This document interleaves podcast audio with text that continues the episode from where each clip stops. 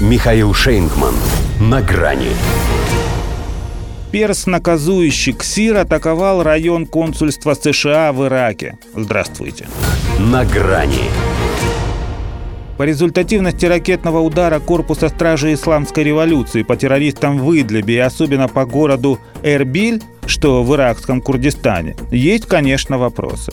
В Иране, например, утверждают, что поразили все, что хотели, вынашивая планы возмездия за теракт в годовщину убийства Касема Сулеймани. США же говорят, что ни граждане их, ни объекты при этом не пострадали. Впрочем, одно другому не противоречит, поскольку обе версии имеют право на сосуществование. Может, Ксир потому и ударили так тонко, чтобы янки поняли, что в следующий раз им уже не сделать вид, будто отделались легким испугом. Да и сейчас не факт, что обошлось.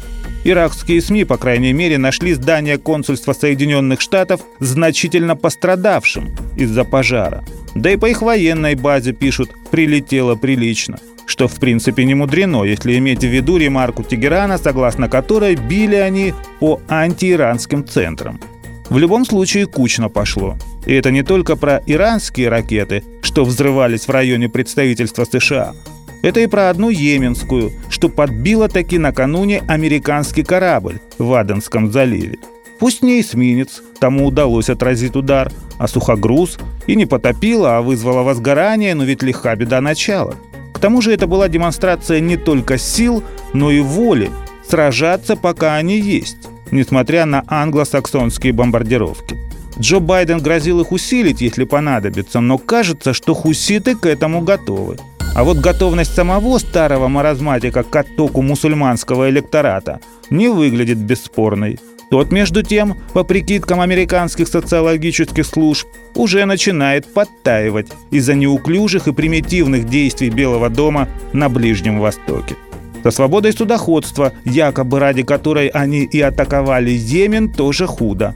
Красное море превращается в зону отчуждения – Уважающие себя поставщики обходят его стороной, что, естественно, повышает стоимость перевозок и грузов, в конечном счете подтачивая экономику стран-потребителей. Европейских, прежде всего. Если Гегемон затевал эту свистопляску, чтобы добить их, то выходит не зря.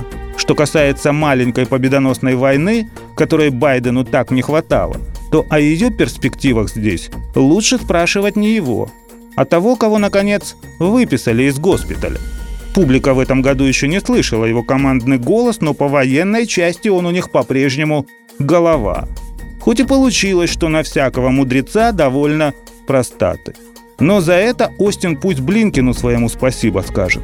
Накаркал, обещая, что ситуация на Ближнем Востоке легко даст метастазы, вызвав еще большие страдания. Шеф Пентагона почувствовал их на собственной шкуре. И вот так у них все. Если берутся кого лечить, так непременно с осложнениями. Причем для себя же. И вроде бы в Эрбиле пронесло. Но потому что перс наказующий, перст им пока показал средний. До свидания. На грани с Михаилом Шейнгманом.